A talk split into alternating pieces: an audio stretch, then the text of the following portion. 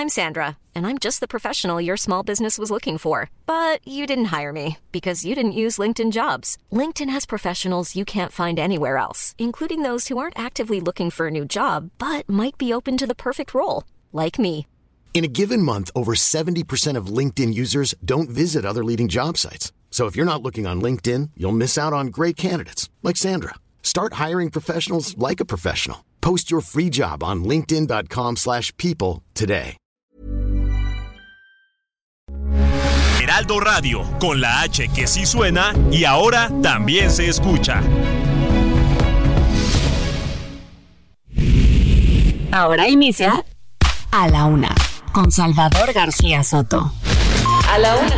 Donde la información fluye, el análisis se explica y la radio te acompaña.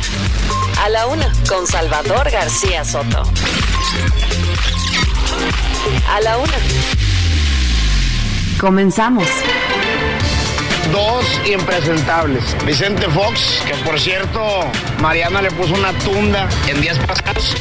que no voy a negar que hay coincidencia no respecto a los principios, respecto a valores del actual gobierno.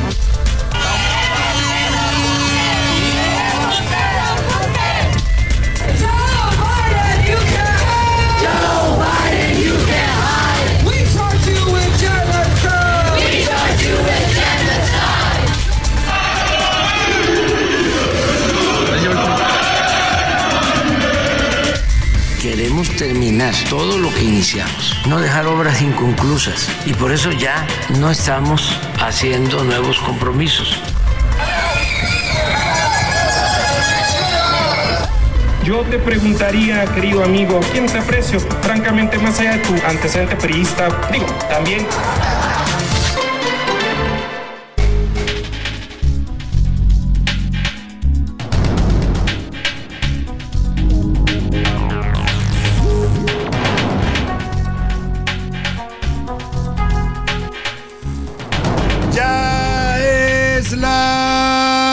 una de la tarde en punto en el centro de la República y los saludamos con mucho gusto. Iniciamos a esta hora del mediodía a la una, este espacio informativo que hacemos para usted todos los días a esta hora del día, cuando el reloj está marcando la una de la tarde ya con dos minutos. Estamos aquí en estos micrófonos, los del Heraldo Radio, 98.5 de su FM, listos, preparados y de muy buen ánimo para llevarle la mejor información, el mejor análisis, el contexto de la noticia, todo lo que día a día nos proponemos brindarle en este espacio. En las siguientes dos horas lo vamos a llevar a recorrer lo más importante, solo lo más importante del panorama informativo que haya ocurrido en las últimas horas en la ciudad, en el país y en el mundo. Se lo estaremos reportando aquí en vivo y en directo en este espacio informativo, acompañado de todo este equipo de profesionales que me eh, acompaña en este espacio, en la producción radiofónica, en el periodismo, en la información. Vamos a estarle eh, dando las noticias más relevantes. En este martes 28 de noviembre estamos ya despidiendo prácticamente al mes de noviembre, le quedan dos días. Este próximo, que es el, eh, el viernes, el jueves, el jueves despedimos, el viernes, perdón, despedimos el mes de noviembre y damos la bienvenida al mes de diciembre. Y ya le digo la cuenta regresiva, así se la voy a estar diciendo de aquí al fin de año. 27 días quedan para celebrar la Navidad y 34 para darle la bienvenida a un nuevo año, a un 2024 que pues va a ser un año interesante, también complicado para México, año de elecciones presidenciales, y yo espero que también sea un buen año para usted. La maravilla, siempre lo digo y porque lo creo, la maravilla que tenemos los seres humanos es que siempre podemos recomenzar. Por más errores que cometamos, por más fallas, por más caídas, tropiezos, fracasos que tengamos, siempre tenemos la oportunidad de levantarnos y volver a empezar. Y a lo mejor este cierre de año es propicio para eso, para ir, ir resolviendo todos los pendientes que usted tenga y darse una nueva oportunidad para recomenzar y resolver eso que le afecta en su vida personal, profesional o familiar. Y bueno, hoy la música de A la Una en este martes, martes eh, templado en la Ciudad de México, 18 grados centígrados la temperatura en este momento, se espera una mínima de 11, hace sol, pero digamos que en la sombra se siente fresco, hay un poco de viento. Y bueno, pues le decía, esta música del día de hoy, de este martes 28 de noviembre, se la vamos a dedicar a la conmemoración del Día Nacional de las Personas Sordas, para concientizar a la población sobre los diferentes obstáculos que viven las personas con discapacidad. En México hay una gran cantidad de personas que padecen esta discapacidad, auditiva y también reflexionar cómo incluir a estas eh, personas con discapacidad de forma justa en la sociedad. Hoy vamos a escuchar canciones sobre la discapacidad para homenajear y reconocer el esfuerzo de todas estas personas que día a día salen adelante a pesar de los obstáculos. Vamos a estar con música interesante para motivar a todas las personas que viven con alguna discapacidad, en particular contra la sordera, que es el Día Nacional en que se conmemora hoy esta discapacidad. Y bueno, vámonos si le parece directo al resumen de las noticias. Hay muchos temas interesantes el día de hoy para estarle informando, comentando y también, ¿por qué no?, para debatir juntos los temas de la agenda pública. Más adelante le plantearemos las preguntas de este día. A la una. Con Salvador García Soto. Y aprobadas, el Senado publicó hoy en la Gaceta Oficial el dictamen que avala la idoneidad de la terna propuesta por el presidente López Obrador de las tres aspirantes a ministras de la Suprema Corte, Berta Alcalde, Lenia Batres y María Estela Ríos. Las tres confesaron ayer, y lo digo, le digo confesaron porque lo reconocieron ante los senadores que las entrevistaron, que son simpatizantes, que son amigas del presidente y que coinciden con sus ideas políticas. Bueno, pues a confesión de parte, relevo de prueba. Le voy a tener toda la información.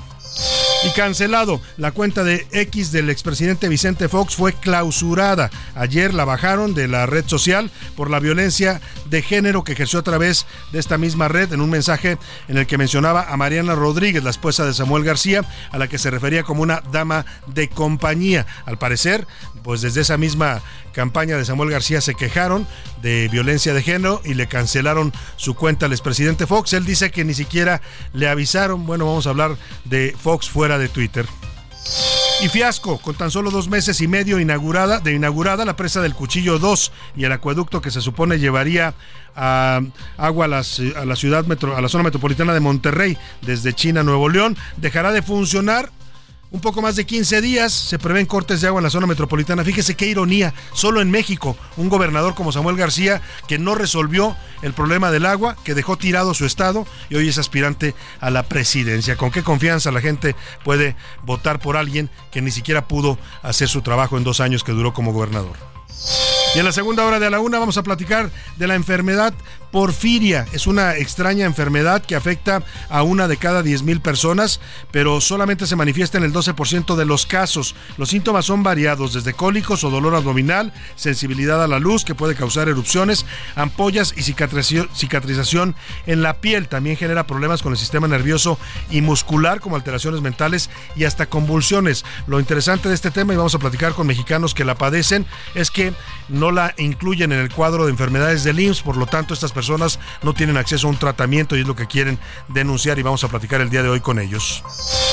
En los deportes, golpes de la vida, le vamos a presentar la charla exclusiva que tuvo Oscar Mota con Edgar Cuenca, boxeador mexicano que se sobrepuso a las pandillas, a la drogadicción y al abandono familiar. Incluso la edad para debutar, incluso también la edad para debutar en el profesionalismo, debutó antes o, más bien más tarde de lo que le correspondía. Ya nos va a contar su historia Oscar Mota. Además, exacampeonato, los Tigres Femenil levantó su sexto campeonato de la Liga Femenil MX tras vencer a la América. Todo el reporte nos lo dará el señor Mota. En el entretenimiento, Anaya Arriaga nos va a contar sobre lo más destacado del mundo del espectáculo. Lo interesante de todo este ambiente artístico nos lo va a traer Anaya Arriaga aquí en A la Una. Como ve, tenemos un programa variado con muchos temas, con información diferente, distinta, con distintos tópicos y asuntos y temáticas para estarle informando a lo largo de las siguientes dos horas. Quédese en A la Una. No se va, no va a encontrar mejor opción en la radio para informarse y para pasarla bien y para tener una compañía diaria al mediodía. Vámonos, si le parece, a las noticias que usted debe conocer el día de hoy. Estas son las de cajón en A la Una.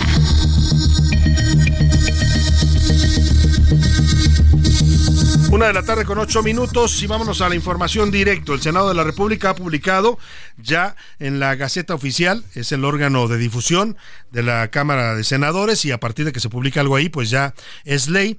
Eh, lo que publican es el dictamen que ayer avaló la Comisión de, de, Justicia del Senado de la República, después de haber entrevistado a las tres aspirantes que integran la terna para la ministra de Suprema Corte que mandó el presidente López Obrador, pues dijo la mayoría de Morena, y le digo la mayoría de Morena porque la oposición cuestionó eh, la calidad de estas aspirantes, en, eh, tanto en temas de su militancia, política, porque las tres, bueno, dos de ellas, por lo menos Berta Alcalde y Lenia Batres, reconocen ser militantes de Morena. La consejera María Estela Ríos, pues no dice ser militante, pero dice que ella admira al presidente, que coincide totalmente con sus ideas políticas. Las tres se confesaron, pues se abrieron de capa y dijeron sí, somos López Obradoristas, somos de la 4T y aún así podemos ser ministras. La mayoría de Morena con 12 votos eh, aprobó la idoneidad, dijo que son idóneas para ser ministras. La oposición debatió si había o no condiciones para que la señora María Estela Ríos, que actualmente es consejera jurídica, pudiera ser propuesta para ministra, porque el artículo 96 de la Constitución dice que un secretario de Estado no puede ser ministro de la Corte por lo menos un año después de que haya ejercido el cargo y eh, los de Morena dijeron que no, que la Consejería Jurídica no tiene nivel de Secretaría de Estado. En todo caso, van a pasar las tres al Pleno y ahí se definirá con las tres cuartas partes de los senadores presentes en la sesión en la que se discuta este asunto si, si se elige o no a una nueva ministra de estas tres morenistas militantes. El presidente quiere otra ministra incondicional, a modo que le responda a su movimiento político en la Suprema Corte. Vamos con Misael Zavala que nos explica todo este proceso que está avanzando ya, lo cual confirma que es una instrucción directa del presidente. Misael, te saludo en el Senado. Muy buenas tardes. Salvador, buenas tardes, te saludo, saludo también al auditorio. Efectivamente, pues hace unos minutos la mesa directiva del Senado de la República ya leyó este dictamen eh, que proviene de la Comisión de Justicia de esta Cámara Alta, por el que se pronuncian sobre la idoneidad de las personas que integran la terna propuesta por el presidente Andrés Manuel López Obrador para ocupar el cargo de ministra de la Suprema Corte de Justicia de la Nación. A partir de este momento, Salvador, se tienen 24 horas, tienen que pasar 24 horas para que el Pleno del Senado de la República eh, pues eh, pueda realizar esta elección eh, con un con voto en urna de cada uno de los senadores de la República, lo cual pues se dará ya en la sesión del Pleno del Senado de la República hasta el día de mañana, debido a que tienen que pasar 24 horas, es decir, a partir de las 12.30 de la tarde del día de mañana ya se estaría votando en el Pleno del Senado por pues alguna de estas propuestas del presidente de la terna integrada por Lenia Batres, Berta Alcalde y María Estela Ríos, quienes pues ayer ya pasaron esta eh, primera, eh, pues este primer filtro que se le conoce como la Comisión de Justicia para eh, decretar ya pues la idoneidad y vamos a ver hasta el día de mañana cómo se da la votación. Pues lo cual confirma lo que decía Misael, esto parece tener una línea directa desde la presidencia para que avance rápido, fast track, pues le están dando a este procedimiento y vamos a estar muy pendientes de lo que ocurra en, en las próximas horas y como bien dices tú en la sesión de mañana. Tenemos una crónica que nos mandaste, Misael, pero me dicen que aún no está todavía lista para salir al aire. En un momento más la voy a presentar, si te parece. Claro que sí, eh, Salvador, pues estaremos pendientes de lo que sucede en el Senado de la República y el día de mañana pues a esperar la votación. Muchas gracias, Misael Zavala, estamos atentos contigo en el Senado de la República. Gracias, muy buena tarde. Y vámonos a otra información hablando del presidente López Obrador, pues hoy reconoce en medio de este proceso para elegir a una nueva ministra en el que claramente López Obrador pues eh, intentó, eh, intentó desde todas las vías apropiarse de la Corte, así como ya tiene el control de el, Congreso de la Unión, del Senado y de la Cámara de Diputados con sus mayorías, sus mayorías de Morena, pues también quería tener una mayoría en la Corte y lo pretendió hacer a través de los nombramientos legales y constitucionales que le otorga la ley. El presidente propone ternas para elegir ministros, a él le ha tocado proponer cuatro. Pero él se quejó amargamente el pasado 2 de septiembre en su mañanera de que pues le había ido mal, que él había propuesto gente para que respondieran a su movimiento político, así lo dijo abiertamente, pero que pues varios ya una vez que llegaron al cargo pues no no se comportaron a la altura, así lo dijo textual y solamente pues dos le responden ahorita que son la ministra Loreta Ortiz y la ministra Yasmín Esquivel que son incondicionales del presidente una de ellas la ministra Loreta militante de Morena, la otra Yasmín Esquivel, pues simplemente le debe la vida y el cargo al presidente, ¿no? Porque pues después del escándalo de que plagió su tesis de licenciatura, el presidente la sostuvo. El tema es que está buscando otra ministra incondicional para los sumar tres Y ahí es importante porque no va a tener el control de la Corte todavía, pero el próximo año, que se renueva otro ministerio, no sé a quién le tocaría, ya no le tocaría a, López Obrador, evidentemente, porque esto es en noviembre del próximo año, o tal vez sí le toque todavía mandarlo, ¿eh? pero le tocaría en todo caso a quien ganara la presidencia, puede ser Claudia Sheinbaum, Xochitl Gálvez o Samuel García. Pero si le toca a Claudia Sheinbaum, entonces estaríamos viendo ya la posibilidad que nombraran otro ministro incondicional o ministra y tendrían cuatro. Con cuatro ministros es suficiente para que puedan evitar que la Corte les eh, de reveses en cuanto a las leyes y reformas que aprueba el gobierno y el Congreso, la mayoría de Morena. Usted recuerda que le han dado varios reveses con la reforma eléctrica, con eh, temas como los eh, las obras eh, insignia que, quiso reservar la información y le dijeron que no. O sea, la Corte, a partir de amparos que interponen los ciudadanos, pues ha dado reveses a las leyes y reformas de López Obrador. Eso es lo que podrían evitar con cuatro ministros y es lo que está buscando hoy el presidente. Es la crónica esta de que, bueno, primero escuchemos lo que dijo el presidente. Hoy reconoció con todo este contexto que le daba, que no pudo hacer la reforma al Poder Judicial y que ya será una labor para quien llegue. Lo que llama él la reforma al Poder Judicial es tener una corte a modo, sometida y supeditada a las órdenes del presidente. Estamos planteando de que es necesario que el pueblo elija a los jueces, a los magistrados, a los ministros. La reforma que voy a enviar va a incluir también que exista un tribunal al interior del Poder Judicial para que esté pendiente del funcionamiento. Pero eso ya, lo, haría la judicatura, ¿no? Eso sí, la judicatura, pero no la judicatura actual que está, con todo respeto, pasmada, congelada. Y está el presidente que insiste en lo que ha llamado su plan C, quiere una corte a modo y para eso quiere que los ministros elijan por voto. Y no hay que ser muy inteligente para deducir que el presidente quiere ministros por voto porque pues él tiene hoy el control del aparato electoral de Morena. O sea, vea usted cuántas elecciones ha ganado Morena en lo que va de su gobierno. 22 gobernaturas además de la presidencia de la República, además de mayoría en los congresos, pues lo que el presidente quiere es que Morena ponga literalmente a todos los ministros de la Corte que la gente vote por ellos, pues como una forma de tener el control de la Suprema Corte. Ese es el plan C que el presidente disfraza como una reforma judicial, dice, para beneficiar al pueblo. Escuchemos la crónica de lo que pasó ayer, cómo es que la mayoría de Morena dice, sí, las tres son militantes, son incondicionales, son leales al presidente López Obrador y su movimiento político, pero son idóneas, están bien para ser ministras de la Corte. El amparo pues sirve más para proteger a poderosos que para proteger a los débiles, que es para lo cual fue creada. Ley. El Poder Judicial, creo, invade doblemente la facultad del Poder Legislativo y me parece que viola el artículo 49 constitucional. Que sí soy afín a las ideas del presidente. Lenia Batres, Berta Alcalde y María Estela Ríos pasaron el primer filtro del Senado para la elección de una ministra de la Suprema Corte de Justicia de la Nación.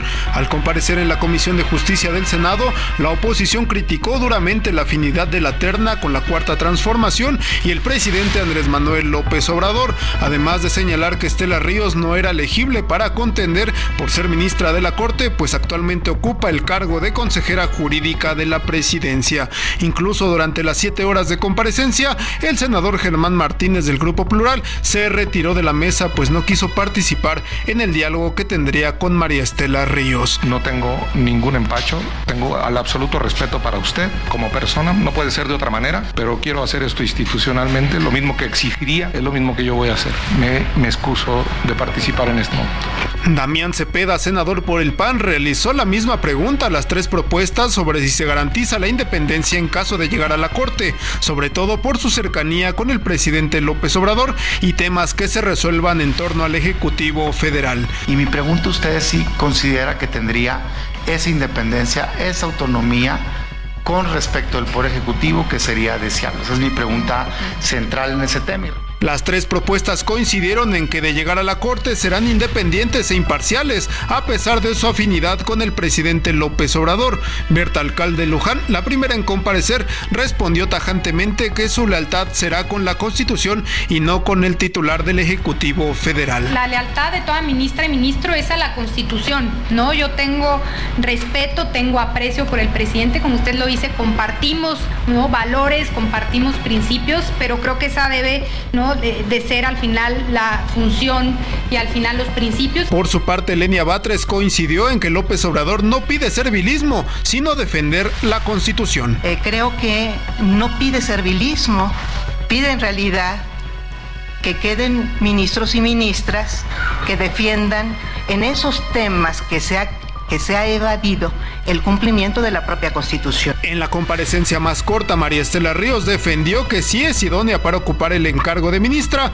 además garantizó que será independiente al emitir sus posiciones. El que yo tenga una posición respecto a cómo deban resolverse ciertos asuntos tampoco viola el principio de independencia del Poder Judicial y menos de la Suprema Corte de Justicia de la Nación. Con 12 votos a favor, 5 en contra y una abstención, la Comisión de Justicia declaró que son idóneas las tres propuestas por el presidente Andrés Manuel López Obrador, por lo que en la sesión de mañana miércoles arrancará la votación y quien reúna dos terceras partes de los votos será electa ministra de la Suprema Corte de Justicia de la Nación.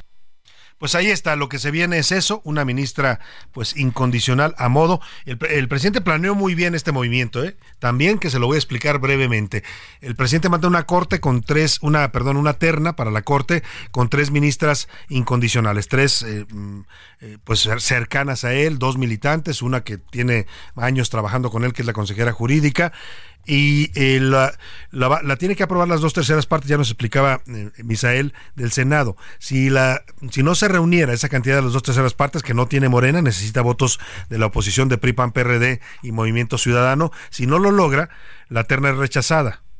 Y entonces regresa al presidente. El presidente tiene oportunidad de mandar una segunda terna, que puede ser la misma en esencia, solamente tendría que cambiar un nombre. Y entonces insiste con otras dos candidatas incondicionales. Si esa segunda terna vuelve a ser rechazada por la oposición, si no se logra la mayoría de tres cuartas partes, entonces la Constitución le da al presidente la facultad de nombrar él personalmente a la nueva ministra. O sea, el presidente va a ganar por cualquier lado. ¿eh? La, la planeó bien, decía yo ayer en las, o hoy lo digo en las serpientes escaleras que abordo este tema, tres ministras idóneas, pero para López Obrador, que el presidente hizo en términos beisboleros una, lanzó una de estas rectas calientes, ¿no? En la que los senadores de oposición van a tener que decidir si le batean o si le abanican y con dos abanicadas el presidente puede decir, señores, lo siento, no se pusieron de acuerdo, esta es mi nueva ministra. Así está todo calculado y la prueba es que mañana mismo en un fast track van a discutir esto ya en el pleno de la Suprema Corte y a votar. Oye, vámonos a las precampañas, las precampañas presidenciales. Xochil Gálvez, precandidata única del Frente Amplio por México, tendrá un encuentro con la comunidad universitaria en la Universidad Anáhuac, en, aquí en la colonia Lomas Anáhuac, en Huizquiluca, en Estado de México, hoy por la tarde. Ayer regresó de la FIL. Oiga, pues vaya tropezón el que tuvo eh, Xochil Gálvez, ayer se la comieron en las redes sociales, sobre todo las cuentas afines a la 4T y Claudia Sheinbaum, porque iba a comentar un libro que no es de esa autoría, es de otro autor, pero al parecer pues no le dieron bien los datos y cuando le pregunta a la presentadora, ¿cómo se llama tu libro, el libro que estamos presentando, Xochitl, ella dice, ay, mm, se hace un silencio, no sabe el nombre del libro, agarra el libro y lo ve y dice, ah, sí, soy cabrona y media. Después explicó ella, pues que mm, ella no conoce al autor, que no sabía eh, pues del título del libro. La verdad es que se tropezó. Nos recordó a Peña Nieto aquella vez que le preguntaron por sus tres libros favoritos y terminó por resbalándose horrible diciendo que La silla del águila la escribió Enrique Krause. Y otro tropezón también ayer de Samuel García en la FIL, pero eso se lo cuento ahorita. Escuchemos por lo pronto eh, lo que dice Xochil Galvez sobre este tropezón horrible que tuvo en la Feria Internacional del Libro. Xochil, ¿cómo se llama tu libro? Este, soy cabrón y media. Ese es del que hablábamos el año pasado, Xochitl. Ese es el libro. Gracias pues no se sabía el título del libro y estaba ahí para presentarlo. Vaya, pues un poquito de, de preparación para los precandidatos presidenciales no les vendría mal. Otro que se tropezó también horrible, quería lucirse en, en, su tono este norteño y así muy fresa de Samuel García. No, pues que no sé qué, los que saben que de, de estos temas empezó a hablar, ahorita oíste, oíste el audio, pero también se equivocó, se quiso hacer el muy sabiondo, eh, y hablando de lo que le pasó a Peña Nieto en 2011 y a la hora de, pues ya le contaba a Peña Nieto que se equivocó cuando no supo decir cuáles eran los tres tres libros más importantes en su vida y terminó diciendo que La silla del águila la escribió eh, Enrique Krause en lugar de Carlos Fuentes. Pues el sábado Samuel recomendó el libro El Federalista, así lo dijo en español, que en inglés se llama The Federalist Papers o los papeles federalistas, escrito por Alexander Hamilton, James Madison y John Jay, no por Hamilton, James y Madison como él dijo. Escuchamos el audio de Samuel García que se quiso hacer el sabiondo y también terminó apareciendo bastante inculto. Y antes de que me pregunten los medios y quieran que me equivoque como Peña Nieto, cuáles son mis mejores tres libros, les recomiendo, les recomiendo el libro del Federalista que escribieron los tres Founding Fathers de Estados Unidos, Hamilton, James y Madison. Si no les gusta leer, no lo puedo creer porque están aquí en la feria. ¡Qué bruto, póngale cero! ¡Qué bruto, póngale cero! La verdad confundió los nombres e hizo de, tres nombres, pues en dos nombres lo resumió. Es como si dijera usted que Miguel Hidalgo y Costilla son tres personas. Así se vio ayer Samuel García con estos Founding Fathers, como los llamó, o padres fundadores de los Estados Unidos. Se lo comieron también en redes sociales por este error, pretendiendo ser muy interesante. Terminó exhibiendo su incultura. Vámonos a la pausa con música para la sordera y para todas las discapacidades. Esto se llama Todos Somos Distintos de Fernando Velasco, una canción de 2015. No me importa cómo seas, lo que tengas o cómo te veas, solo me importa tu corazón. Sé que puedo ser tu amigo y saber que estás conmigo porque tú miras mi interior. Yo sé que tú me aceptas tal como soy. Oh, oh, oh. En un momento regresamos. Ya estamos de vuelta en A la Una con Salvador García Soto. Tu compañía diaria al mediodía. Aprovecha un mes lleno de ofertas exclusivas y experiencias únicas con Ford Territory. Estrénala a 24 meses con tasa de 9.99% y seguro sin costo. Visita a tu distribuidor Ford más cercano.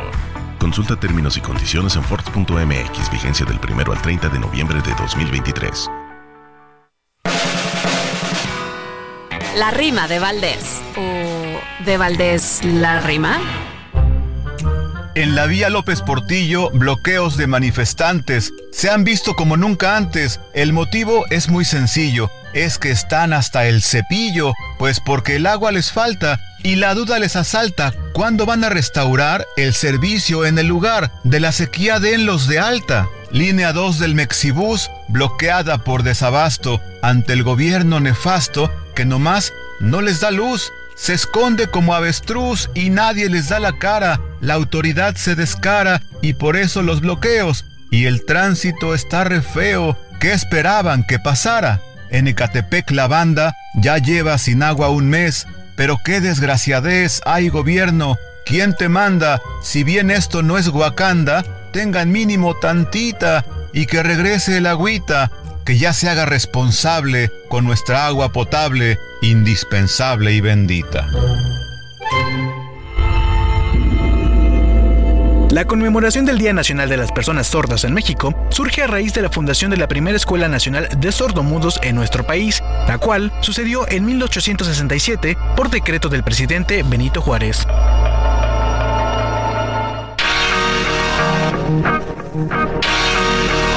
Sí, se salen. Sí, se salen. Sí, se salen, se salen por la capacidad, por la superación, esfuerzo, talento y actitud. Se salen por sus logros, con ellos la afición grita a darlo todo. Sí, se salen por la capacidad, por la superación, esfuerzo, talento y actitud. Se salen por sus logros, con ellos la afición grita a darlo todo. Y lo mejor está por venir. Se salen, casualidades no valen aquí, no. Quizás por eso la pasión coge fuerza y Tu día a día de motivación queda impreso. A mí, tú, decirme que no, me hace crecerme más para llegar a la meta. Creer en ti mismo hará sentirte seguro ante cualquier adversidad. Se salen por la capacidad, por la superación, esfuerzo, talento y actitud. Se salen por sus logros, con ellos la afición grita a. Una de la tarde con 33 minutos. Estamos regresando de la pausa después de haber escuchado a don Héctor de Valdés y su rima. Pues eh, escuchando esta canción a ritmo de hip hop. Es una canción de Langui. El Langui es un rapero español. Se salen, se llama la canción y está dedicada a los deportistas paralímpicos que participaron en los Juegos de Río en el año 2016. Una canción que trata sobre la ilusión, el esfuerzo, la superación y los sueños hechos de realidad de personas que tienen discapacidad y aún así pues logran vencer obstáculos. Los deportistas paralímpicos son auténticos héroes, ¿no? Que demuestran que la discapacidad no está en ninguna parte del cuerpo, en algún sentido que, del que se carece, está en la mente. Los discapacitados son la gente que piensa que quien tiene una discapacidad es gente inferior o gente que no puede realizar ciertas tareas. Los eh, paralímpicos demuestran que estos son también auténticos héroes y que una discapacidad no limita a ningún ser humano para poder salir adelante y hacer grandes logros. Escuchemos un poco más de esto y seguimos con más información para usted aquí en A la Una. Se salen por la capacidad, por la superación, esfuerzo, talento y actitud. Se salen por sus logros, con ellos la afición grita a darlo todo. Sí, se salen. A la una, con Salvador García Soto. Una de la tarde con 34 minutos. Seguimos con más información para usted en este martes. Ya le platicaba de las actividades que tuvo Xochil Gálvez y Samuel García en sus eh, precampañas, las que van a tener también el día de hoy. Y bueno, pues los resbalones que tuvieron ambos en la Feria Internacional del Libro. Y del lado de Morena, del partido oficialista, la precandidata a la presidencia de Morena, PT y el Verde, Claudia Sheinbaum, hoy va a asistir al estreno de Claudia el Documental. Es una producción, supongo, de Pigmenio Barrio Tiene todo el, el sello de los documentales que hace Pigmenio para el movimiento de la 4T. Eh, es un documental que habla de su trayectoria, su vida y cómo llegó a convertirse en candidata a la presidencia de la República. La presentación de este documental se va a, ocurrir hoy a las 8 de la noche en el Teatro Metropolitan, que está ubicado allí en la calle Independencia, en el centro de la Ciudad de México. El documental se va a publicar en el canal de YouTube de la ex jefa de gobierno y es realizado por su hijo Rodrigo Imas. Este es parte del trailer lo que va a escuchar usted. Somos decenas de millones de mexicanos y mexicanas que nos une la decisión de construir un país más justo, el anhelo de que un México mejor es posible. No hay marcha atrás, vamos a hacer ahí está, y todos son imágenes grandilocuentes sobre Claudia Sheinbaum cuando es jovencita en la universidad, cuando ya fue secretaria de Medio Ambiente en el gobierno de la Ciudad de México. No hay una trayectoria muy larga, hay que decirlo. Claudia Sheinbaum es una mujer con poca trayectoria política, ¿no? Pasó de ser académica investigadora de la Facultad de Química de la UNAM a convertirse en secretaria del Medio Ambiente de López Obrador. Antes estuvo metida en el movimiento del CEU, eh, de la huelga universitaria de 1998. Eh, de ahí pasa de la Secretaría del Medio Ambiente pues desaparece por un tiempo después del escándalo, los videoescándalos de Carlos Ahumada, en los que estuvo involucrado su esposo, entonces esposo Eugenio Imas, que fue alcalde de Tlalpan, y luego se convierte en alcalde de Tlalpan por pues por empuje de López Obrador en 2000, eh, 2015, ¿no? Y de ahí brinca directamente pues a la jefatura de gobierno en 2018. El documental no creo que sea tan breve como su trayectoria política, le van a meter pues esto que escuchó usted, audios, imágenes, ¿no? Todo mostrando a Claudia como una gran precandidata a la presidencia. Oiga, y hablando de Claudia, pues ayer la criticamos por no haber eh, aceptado ir a la FIL, pero viendo lo que hicieron sus sus contrincantes, pues yo creo que a lo mejor tomó eh, no sé no sé si fue una buena o mala decisión, pero ahí dejamos el tema. Vámonos ahora a otro asunto. En temas locales, aquí en la Ciudad de México, el proceso de ratificación de la doctora Ernestina Godoy se está complicando. Ya va para dos meses y no ha podido avanzar, pues por toda esta información que ha salido, que documenta violaciones de derechos humanos, abusos contra víctimas, creación de carpetas, ¿no? Aquí le reportamos algunos casos que investigamos eh, y que se los presentamos, como el caso de este ciudadano francés, el François Marc Biart, que acusa que le fabricaron una carpeta pues para prohibirle ver a sus hijos, que eran hijos de una mexicana. Él encontró, investigando todo este asunto, que el Ministerio Público que lo que llevó su caso, pues era un improvisado, era un chavo que había salido a los 19 años de la carrera y lo hicieron Ministerio Público por orden y dispensa de la doctora Godoy. Y como él, hay muchos más, ministerios públicos a modo, no tienen experiencia, no cumplen los requisitos legales, pero los ponen porque hacen lo que les pidan desde la Fiscalía. Todo eso ha venido a complicar la elección de la ratificación para la doctora Ernestina Godoy. Feli Carnaya, reportera ahí en el Congreso de la Ciudad de México, nos explica cómo va este proceso que está estancado. Salvador, qué gusto saludarte desde el Congreso de la Ciudad de México, comentarte lo que ocurre justo al interior del Poder Legislativo en la capital del país en torno a este proceso de ratificación de la fiscal general de justicia, Ernestina Godoy, por un periodo de cuatro años más al frente de la institución. Este proceso que inició hace prácticamente dos meses y que sigue en curso. Sin embargo, este día, bueno, pues han comenzado a surgir eh, información en la que se eh, señalaba que se votaría el día de hoy en la sesión ordinaria. Esto es falso, es mentira, porque el proceso continúa. Este debe seguir su curso una vez que la semana pasada la fiscal Ernestina Godoy fue entrevistada por las y los diputados que integran esta comisión y justo el dictamen del mismo aún no se encuentra listo para poder subir al pleno y entonces sí ser votado por las y los legisladores que integran este Congreso de la Ciudad de México. Hoy el recinto pues ya se encuentra eh, resguardado por elementos de la Secretaría de Seguridad Ciudadana de la capital del país, esto a petición de la propia presidenta de la mesa directiva, Gabriela Salido.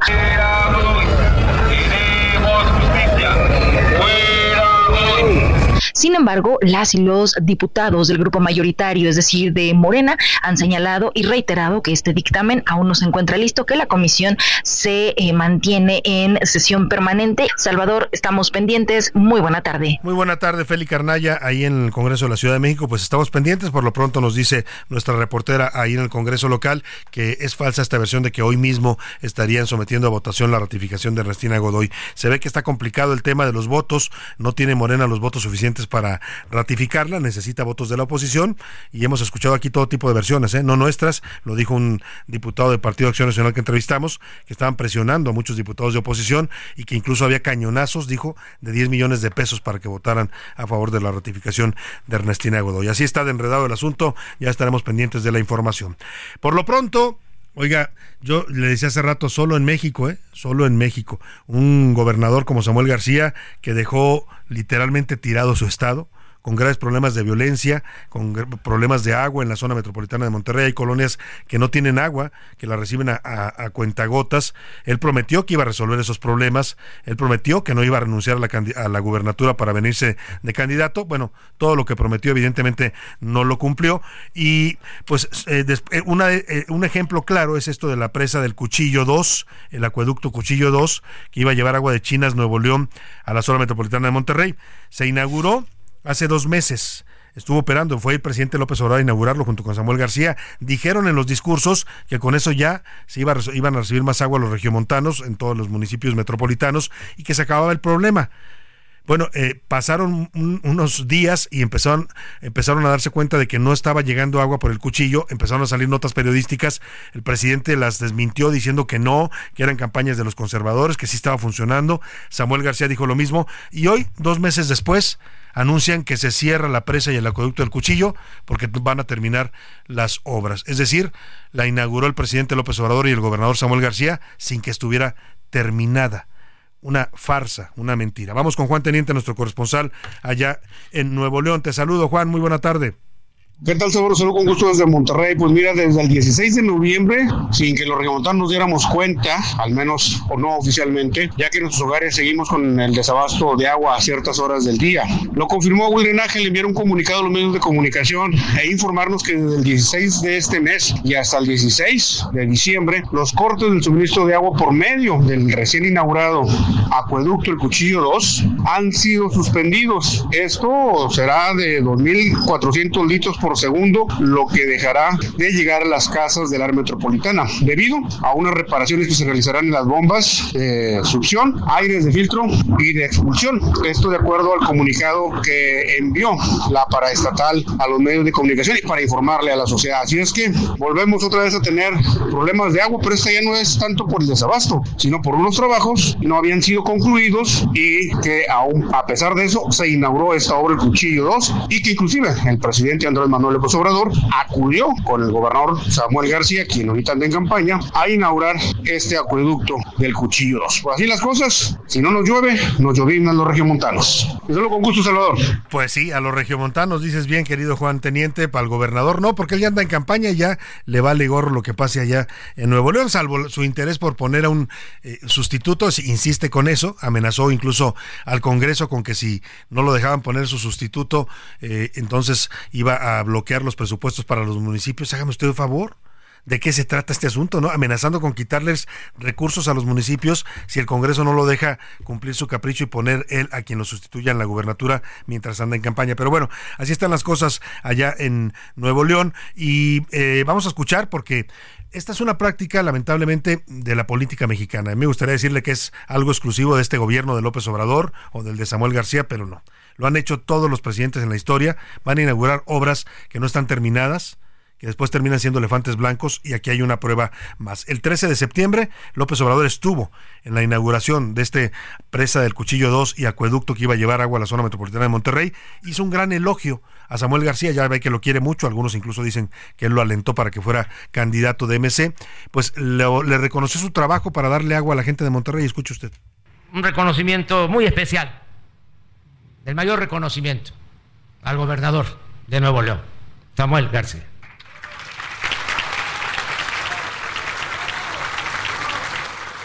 Porque, como es sabido, pertenecemos a movimientos distintos, pero él ha entendido de que tenemos que trabajar juntos, más allá de las banderías partidistas o políticas, más bien politiqueras. Bueno, ahí está el presidente elogiando, echándole flores a Samuel García. Dice que los eh, políticos de distintas eh, ideologías también pueden trabajar juntos. Sí, cuando los políticos se meten en la cama, pues se meten, ¿eh? no les importa el, partido o la ideología, siempre y cuando convenga los intereses de ambos. Pero la respuesta de Samuel García fue agradecerle al, al presidente para que vea usted la relación tan cercana que hay entre estos dos personajes. Pues hoy nos sentimos muy orgullosos de arrancar uno de los proyectos principales a mediano y largo plazo, que es el Cuchillo 2. Y por eso el día de hoy es un día muy importante para Nuevo León y tenemos muchos agradecimientos que dar empezando por usted. Gracias al presidente, hoy Nuevo León tiene ya dos proyectos mayúsculos. Me refiero a la presa Libertad, la cortina más grande de América Latina y el acueducto Cuchillo 2, construido en tiempo récord de un año en el cual gobierno federal y Estado nos pusimos de acuerdo, fuimos a mitades y hoy son una realidad para todo nuestro Estado. Pues eran una ah, realidad. Eso es chueco. Eran una realidad, ¿eh? porque la verdad, pues hoy eh, nos enteramos de que está cerrado porque no estaba terminado y lo inauguraron sin estar concluido. El caso es que los habitantes de Monterrey siguen con sed, no tienen agua y los discursos ya los escuchó usted, bla, bla, bla, bla, echándose flores entre ellos. Los políticos aman eso, echarse flores entre ellos, ¿eh? decir que son lo, lo máximo, lo mejor, pero la realidad es que les importan poco las necesidades de la gente. Los dos abrieron la llave y salió agua en ese momento y dijeron que esa agua iba a llegar hasta Monterrey, nunca llegó. Una mentira total de ambos, del presidente López Obrador y de Samuel García, que hoy ya se desentendió de los asuntos de Nuevo León por andar en campaña. Vamos a información rápidamente de último minuto. Último minuto en A la Una, con Salvador García Soto. José Luis Sánchez, ¿qué nos tienes? Salvador, buenas tardes, buen martes. Un reporte de último minuto calientito. Y en estos momentos en Chilpancingo, Guerrero, Salvador, además de la crisis que viven en Acapulco, continúan con su crisis de violencia. Cuatro colegas periodistas fueron atacados y heridos a balazos hace unos momentos en la capital de Guerrero. Los reporteros, y es información que apenas va fluyendo a través de, esta, de, este estado, los reporteros venían de cubrir el asesinato de un hombre ocurrido en las colonias Palma de esta ciudad allá en Guerrero y fueron atacados por un convoy a balazos. Más adelante les vamos a tener reporte y estamos haciendo contacto con nuestro corresponsal allá en la capital de Guerrero. Pues qué delicado, qué delicado que sigan estos ataques a los periodistas y en general a la población de, Chilpancingo. ¿eh? No es una cuestión, la violencia no es exclusiva contra los periodistas, afecta a toda la gente que vive en esa región del país. Oiga, y ya le informaba hace un rato de todo lo que pasó ayer con la Comisión de Justicia del Senado, que ya declaran idóneas a las tres candidatas. Ellas mismas reconocen y se confiesan ahí ante los senadores que sí son pues eh, fanáticas del presidente López Obrador que comulgan con él, que lo, quieren mucho, ¿no? Lo dijeron así en esos, más o menos en esos términos, eh, pero pues que eso no les impide ser eh, ministras de la Corte. Hubo algunos otros cuestionamientos, pero vamos a hablar de este tema con el abogado Francisco Burgo, él es profesor de Derecho Constitucional en la Facultad de Derecho de la UNAM. Ayer lo vi muy activo tuiteando sobre las comparecencias y algunos errores e imprecisiones y hasta equivocaciones que cometieron las aspirantes a ministras de la Corte. ¿Cómo está, abogado? Un gusto saludarlo. Muy buenas tardes. El gusto es mío, Salvador. Muy buenas tardes a ti y a tu audiencia. Platíqueme cómo vio estas comparecencias. Ayer lo estuvimos siguiendo en Twitter. Varios errores de, de, Berta Alcalde, que parece que mm, habla de temas que no conoce en cuanto a materia de amparo. Y pues estas confesiones que hacen las tres de que sí son afines políticamente e ideológicamente al presidente López Obrador. Eh, mira, Salvador, voy a, este, a iniciar mis comentarios partiendo con el título de tu columna de hoy, que por supuesto la, la, la leí, porque efectivamente son tres ministras idóneas, pero para el presidente López Obrador, y es precisamente lo que ellas estuvieron manifestando una y otra vez con sus palabras durante las tres comparecencias de Berta Alcalde, Lenia Batres y María Estela Ríos, porque obviamente son abogadas, tienen experiencia, jurídica política, pero no conocen a profundidad el Poder Judicial de la Federación, no conocen a profundidad la Suprema Corte. Las preguntas que les hicieron son preguntas que se responden a partir de comentarios genéricos, a partir de hacer cualquier tipo de argumentación, pero no para entrarle al fondo. Porque si hablamos de, de preguntas técnicas, la verdad es que no se les hicieron preguntas que realmente pudieran denotar aún más la, la ignorancia o en su caso la sabiduría respecto del conocimiento de la Suprema Corte de la impartición de justicia porque pues las tres prácticamente leyeron sus comparecencias o sea lo que fue el texto inicial de sus comparecencias. Es decir queremos realmente ver personas que estén preparadas. ¿A poco el presidente de la República no tiene la posibilidad de poder hacer una investigación para tener tres mujeres abogadas, inclusive magistradas y juezas federales o locales, que estoy seguro que hay cientos en el país que pudieran ocupar el cargo dignamente de ministra de la Suprema Corte. En el caso de ellas tres, sí cumplen con los requisitos de elegibilidad. En mi opinión, María Estela Ríos González, a pesar de que se ha manifestado de que ella, al ser consejera jurídica de la presidencia y dado que en el reglamento de esta consejería se equipara su cargo como el de secretario de Estado, en mi opinión, de la propia Constitución se desprende que ser un requisito es no ser secretario de Estado, punto. No se hace referencia a o equivalente o con rango similar. Entonces, no se puede hacer una interpretación más allá de lo que diga la Constitución y sobre todo tomando como referencia un reglamento. Entonces, para mí, las tres cumplen con los requisitos constitucionales para ser ministra, pero no tienen la idoneidad para desempeñar el cargo. Salvador, queremos abogadas preparadas, que hay muchas, pero ellas no lo son. Y el hecho de, estar pagándole a alguien para que vaya a aprender como aquel personaje del sexenio pasado que fue a aprender a la Secretaría de Relaciones Exteriores. bueno, de esos aprendices ya estamos cansados y nos han costado mucho a los mexicanos. Pero aquí lo que queda claro, abogado, es, es que el presidente quiere una ministra incondicional y cualquiera de las tres se lo garantiza, ¿no? Inclusive decía yo, si el procedimiento fuera rechazado, por la terna fuera rechazada por la Cámara de Senadores, hay un segundo intento y en un tercero el presidente tendría lo que quiere, que es una ministra afín a su movimiento político. Tal cual, Salvador, lo, este, lo refieres en tu columna de hoy, de Serpientes Escaleras, ahí simplemente eso es, el presidente va a ganar porque va a ganar. Y además lo ha dicho con todas sus letras fuera de todo decoro y con todo el descaro del mundo, en donde dice, me fallaron dos, Margarita Ríos Farcat y Juanis González Alcántara, dos están bien, Loreta Ortiz y Yasmín Esquivel, y ahora quiero, no quiero equivocarme, no quiero que va a haber otra traidora a la patria, otra conservas y con los demás adjetivos que ha empleado. Quiere que alguien le garantice que sea una servidora de la nación defendiendo su proyecto político, pero no está garantizando que haya una ministra que defienda la Constitución y a nuestros derechos y libertades. Y hay un dato que me parece que exhibe esto que usted dice. Cualquiera de las tres va a ser una ministra que responda totalmente a los intereses políticos e ideológicos del gobierno de López Obrador, porque las tres en sus alocuciones me llamó mucho la atención, critican a la Corte, critican al Poder Judicial porque dicen que se ha excedido y que ha invadido eh, facultades del Poder Legislativo y del Ejecutivo quien se lleva la cereza del pastel en ese aspecto es Tenia Batres, que empieza a decir una serie de, consideraciones de que la Corte viola el artículo 49 constitucional sobre la división de poderes, que la Corte se extiende en sus facultades y las leyes que le da, que ha violentado la ley de amparo y que además que para Lenia Batres resulta que no se le debe de tocar al presidente de la República. Es decir, ella quiere entrar a trabajar a un lugar que de entrada critica y dice que todo está mal. ¿Y a poco Lenia Batres tiene las cartas credenciales para realmente desempeñar un cargo con autonomía e independencia? Digo, definitivamente no, y mucho menos por esa cercanía que también tiene Maricela Ríos y Berta Alcalde. Las tres son incondicionales del presidente. El presidente quiere a una empleada en la Corte bajo el nombre de ministra de la Suprema Corte. Pues es lo que eh, veremos entonces, esto se va a definir pronto, dicen que mañana puede ser ya la sesión en donde se vote y veremos si sale en una primera votación o si se tiene que reponer la terna. Estaremos atentos y por supuesto analizando este proceso eh, con, con, su, con su opinión, maestro. Gracias.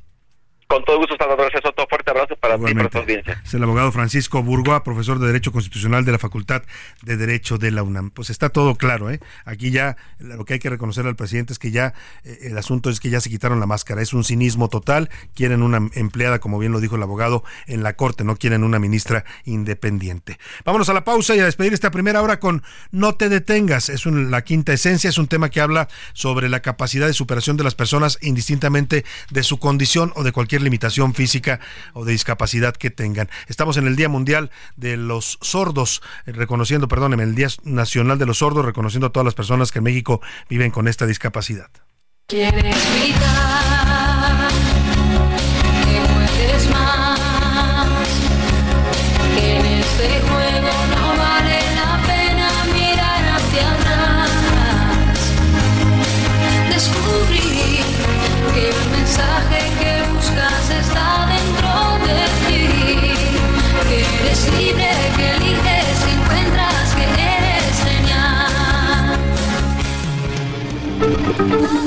Heraldo Radio, la H se lee, se comparte, se ve y ahora también se escucha.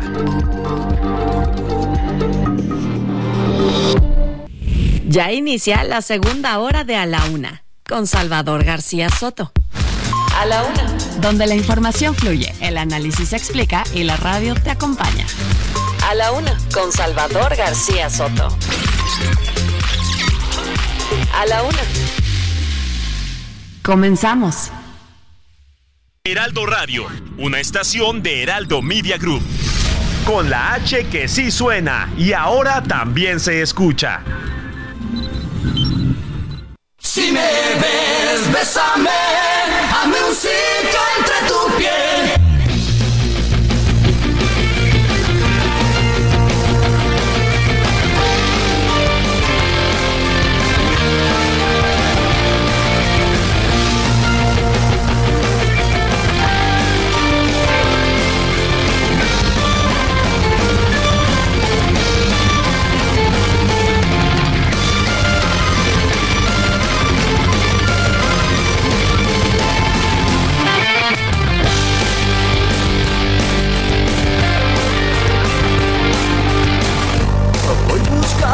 una voz en mí que me ayude bien a discernir, pues mi mente es un vestido que me queda mal.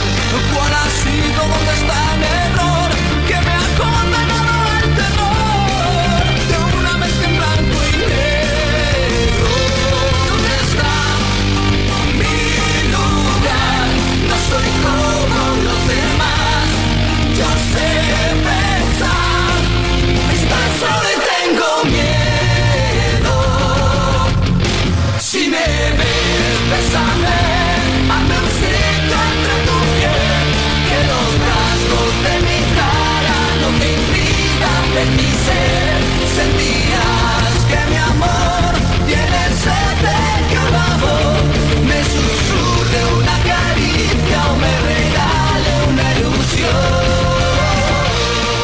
La tarde con dos minutos en el centro de la República y comenzamos a esta hora del mediodía la segunda hora de la una y también, también ya la tarde de este martes 28 de noviembre. Y lo hacemos a ritmo frenético de este rock, de esta banda de rock española, El Mago de Oz, una banda legendaria en el rock español, eh, con esta canción que se llama Hazme un sitio entre tu piel. Si usted le puso atención a la letra, es una letra que está dedicada a todas aquellas personas que se sienten diferentes de los demás, ya sea por una discapacidad, por eh, una raza distinta, por una preferencia sexual, por lo que sea, se sienten distintos y excluidos lo que dice Mago de Oz es apoya e integra a la gente que se siente distinta. Son como tú, son iguales seres humanos a ti, aunque veas en su piel o en su cara o en sus preferencias o sus ideologías rasgos distintos. Esta canción que usted escucha fue utilizada por fundaciones que defienden y protegen a niños con síndrome de Down en España. Para eso coincidieron el tema El Mago de Oz y hoy, hoy se lo dedicamos a todas las personas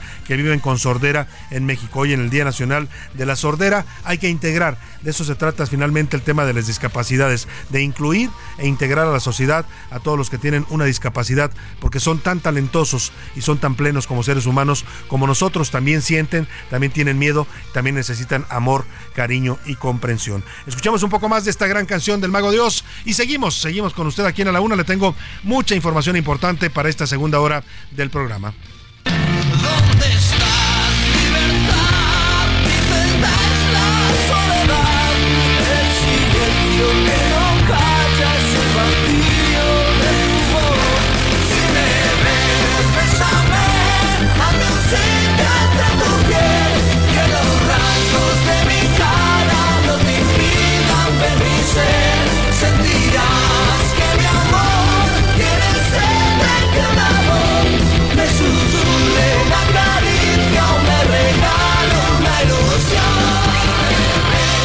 Pues vamos a más información que le voy a estar comunicando, deseando que esté usted eh, bastante bien en este día, a esta hora del mediodía, ya comenzando la tarde de este martes, que todo vaya saliendo bien para usted, siempre se lo deseo y lo deseo de corazón, que vaya usted resolviendo hasta este momento del día todos sus pendientes, sus tareas, su trabajo, su, sus obligaciones que tiene que cumplir, que se, resuelvan satisfactoriamente. Y si hay problemas, obstáculos, contratiempos, ánimo, ánimo que nos queda todavía la mitad del día y lo que le resta la semana para enfrentar y resolver ver cualquier situación adversa. En este martes tengo todavía mucho para comentarle y para comunicarle. Vamos a hacer en un momento más también preguntas para que usted nos mande sus respuestas y opiniones. Por lo pronto le voy a platicar en esta segunda hora que en León, Guanajuato, fue cancelado el concierto de Luis Miguel. Se iba a llevar a cabo en el estadio de béisbol Domingo Santana, pero autoridades municipales reportaron sobreventa y corrupción en la venta de boletos, así es que suspendieron el concierto de Luis Miguel allá en León. Vamos a platicar también, ya le decía, de esta extraña enfermedad llamada porfiria.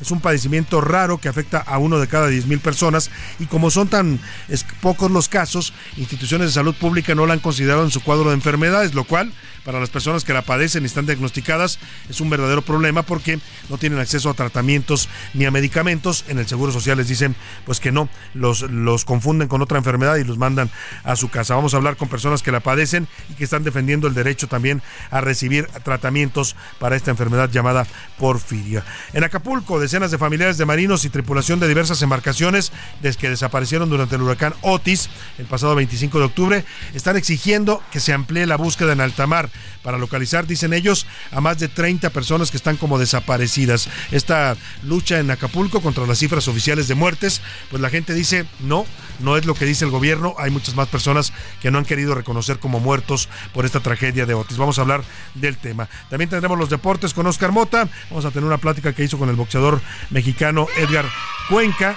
Mire, era un chico que estaba en las pandillas, en la drogadicción, había sufrido abandono familiar, pero venció todo eso para volverse un deportista profesional. Le vamos a contar esta historia de superación con Oscar Mota, también el campeonato de los Tigres, seis campeonatos ya, son sin duda el gran equipo de la Liga Femenil MX, derrotaron ayer al América. Vamos a lanzar, si le parece en este momento, un par de preguntas para que José Luis Sánchez le diga los temas que le vamos a proponer hoy para comentar, opinar y debatir con nosotros. En A la Una te escuchamos. Tú haces este programa. Esta es la opinión de hoy.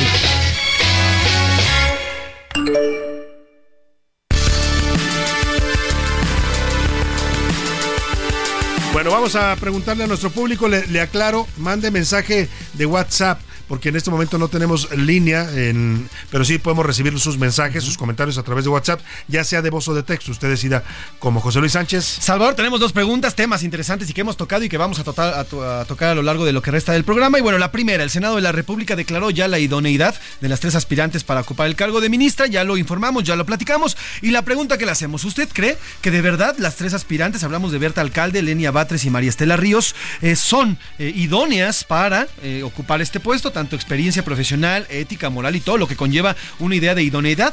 Las respuestas que proponemos es sí, cumplen con todo y son las mejores, no, son serviles al presidente López Obrador y la respuesta C, Obrador solo busca domesticar a la Corte como lo ha hecho otras con otras instituciones. El segundo, la segunda pregunta que hacemos el día de hoy, Salvador, y tiene que ver con la música que hemos tocado, habla sobre el Día Nacional de la Cerdera, una fecha para hacer conciencia de las personas que viven con esta discapacidad. Se estima que hay poco más de dos millones de personas que viven en esta condición, Salvador. Eh, y bueno, aquí en el país. Aquí en el país, dos millones de personas que viven bajo esta condición, Salvador. Y la pregunta que le hacemos en esta tarde, ¿usted cree que tenemos el cuidado y procuramos a las personas sordas? Las respuestas que le proponemos es A, sí, como todas las personas que viven con una discapacidad en México. B, no, las hemos relegado las hemos hecho a un lado, o de plano C, en México no tenemos empatía por las personas que viven con alguna discapacidad, ya sea la sordera o cualquier otra. Qué duro esto último, pero la verdad es que sí, muchas personas todavía tienen la mente bastante cerrada, por eso digo yo que la discapacidad no está en las personas que sufren una limitación, sea de cualquier tipo, algún sentido, alguna eh, extremidad que no tengan, la discapacidad está en la mente. Y los discapacitados, perdóneme, pero son los que no entienden que a estas personas hay que integrarlas, hay que apoyarlas y hay que incluirlas en la sociedad como uno más, ¿eh? No hay que tratarlos de manera diferente, simplemente darles las oportunidades que se merecen y incluirlos y apoyarlos. Bueno, pues vamos a más información, José Luis, ahí están las preguntas 5518 41 5199 para que nos mande sus respuestas por mensajes de texto de voz. En un momento más las leeremos. Por lo pronto vamos a escuchar esto que suena así. A la una. Con Salvador García Soto.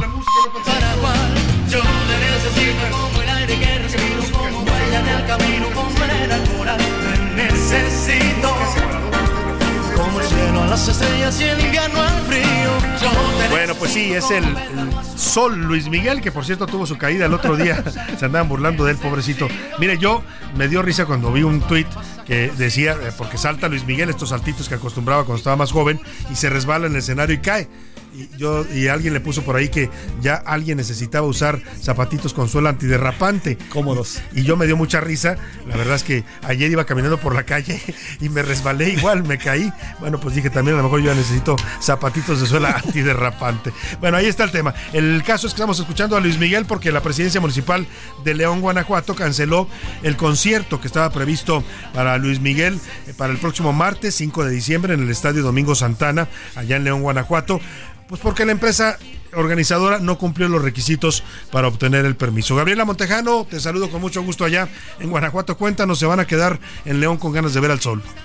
Con la finalidad de salvaguardar a todos los asistentes y ante el incumplimiento de la empresa organizadora, el gobierno municipal de León otorgará el permiso correspondiente para la celebración del concierto de Luis Miguel anunciado para el 5 de diciembre. Por parte de la empresa se presentaron algunas irregularidades, según informó el municipio a través de un comunicado enviado a la medianoche. La venta ilegal de boletos al no contar con los permisos para comercializarlos desde hace seis meses. Ante el reconocimiento de los propios organizadores sobre la venta del boleto, se les pidió acompañar a la solicitud del evento del boletaje total, pero este nunca se entregó. El aforo permitido sería de 11.300 asistentes. No cumplió con otorgar garantía a satisfacción de la tesorería municipal a efecto de asegurar convenientemente los intereses del público asistente. No entregó tampoco la copia del contrato de prestación de servicios profesionales con el artista. No contrató vigilancia de policía y policía vial para garantizar la seguridad de los asistentes y no logró acreditar la personalidad mediante el poder notarial en todo momento, el municipio, según dijo, y brindó las facilidades para la celebración del concierto. Incluso se ofrecieron espacios alternos que sí cumplen con las características necesarias para un evento de esta magnitud. Durante las últimas semanas se estuvieron ofreciendo opciones de solución a los organizadores, sin embargo, no se llegó a algún acuerdo. Este es el reporte desde Guanajuato. Bueno, pues ahí está. Lamentablemente allá los amigos en Guanajuato pues no van a poder ver en esta ocasión a Luis Miguel. Bueno, pues les queda cerquita la Ciudad de México. No sé si todavía hay boletos porque estaban agotados aquí en la Arena Ciudad de México, pero bueno, pues por lo pronto, por una falla de la empresa, qué coraje ¿eh? para la gente que ya había comprado sus boletos con tiempo, que estaba ya preparándose para el concierto, pues no van a poder por una falla de esta empresa. Muchos, incluso muchos estaban pensando en la, de la Ciudad de México que no habían alcanzado boletos aquí, trasladarse a estas ciudades, a León, a Querétaro, que nos quedan más o menos cercanas para ir a ver el concierto, pero bueno, pues no se va a poder en el caso de León. Oiga, vamos a hablar de una enfermedad. No sé si usted ha escuchado este, este trastorno de la porfiria. Se refiere a un grupo de, enfermedades poco frecuentes que se originan por la acumulación en el cuerpo de las llamadas porfirinas. Es una sustancia que eh, va en la sangre y por eso es tan extraña la enfermedad. Afecta a uno de cada 100.000 personas en el mundo, pero solamente el 12% de ellos la llegan a desarrollar, a manifestar síntomas de esta enfermedad. Los síntomas son muy variados y por eso provoca que en muchos casos los médicos la confundan con otro tipo de enfermedad. Hay síntomas neurológicos, cutáneos y de otro tipo. Eh, hay incluso gente que se convulsiona, pero cuando van a atenderse con el médico les dicen, ah, tienes esto, le dan un tratamiento que no les sirve, los padecimientos siguen. Y lo más grave, y ahora vamos a platicar también con personas que padecen esta enfermedad, pues es que en el sector salud, en el sector, sector público, la enfermedad ni siquiera es reconocida. Entonces, cuando alguien que padece esto va y le dice al médico, le dice usted, ¿qué me está diciendo, no? Esta enfermedad no la conozco, usted tiene tal cosa.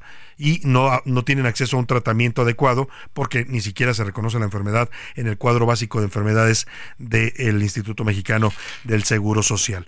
Iván Márquez nos platica un poco más de esta rara enfermedad o de este raro eh, trastorno de la porfiria.